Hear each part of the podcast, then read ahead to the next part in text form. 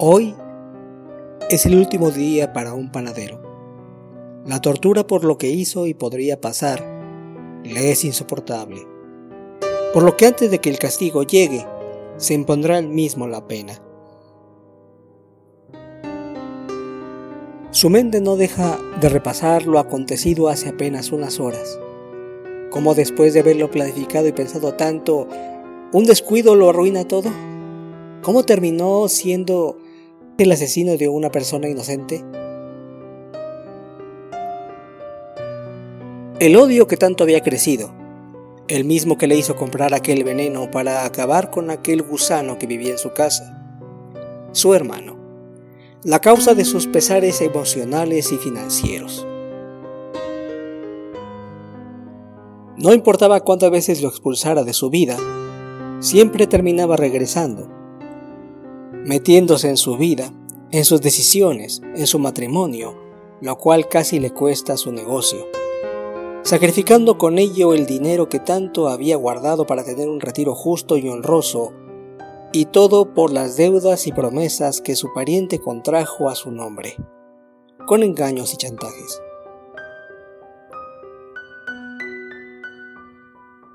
La gota que derramó el vaso fue haber perdido a su esposa, que lo abandonó, no por los problemas económicos, sino por el que su cuñado no dejaba de insinuarle situaciones que iban en contra de su moral y su integridad.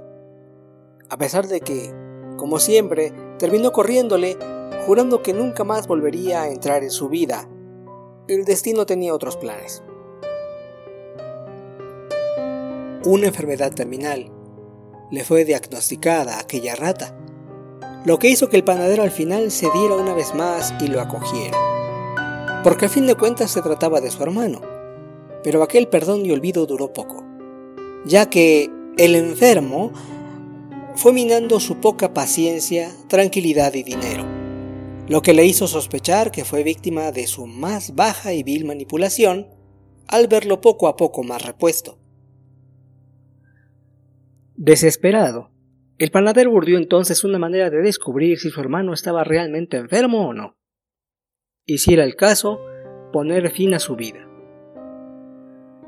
Una vez listo y en su negocio, se dispuso a preparar una única pieza de pan, su mejor obra, de textura y aroma tan irresistibles que sería inevitable darle una mordida y saborearlo, pero agregando cuidadosamente y bien medido un ingrediente especial el cual, si su hermano estaba realmente enfermo, lo mataría sin dudar, o si se trataba de un embuste, lo haría sentir tan mal y tan grave que aunque no muriera, se llevaría un buen escarmiento. Este delicioso, aunque singular manjar, fue preparado primero y puesto a un lado, teniendo que hacer muchos panes de apariencia idéntica, con el fin de no levantar las sospechas de los ayudantes. Así, justificar que entre tantas piezas similares, su hermano había comido la que estaba en mal estado de entre más de 20 panes perfectamente hechos.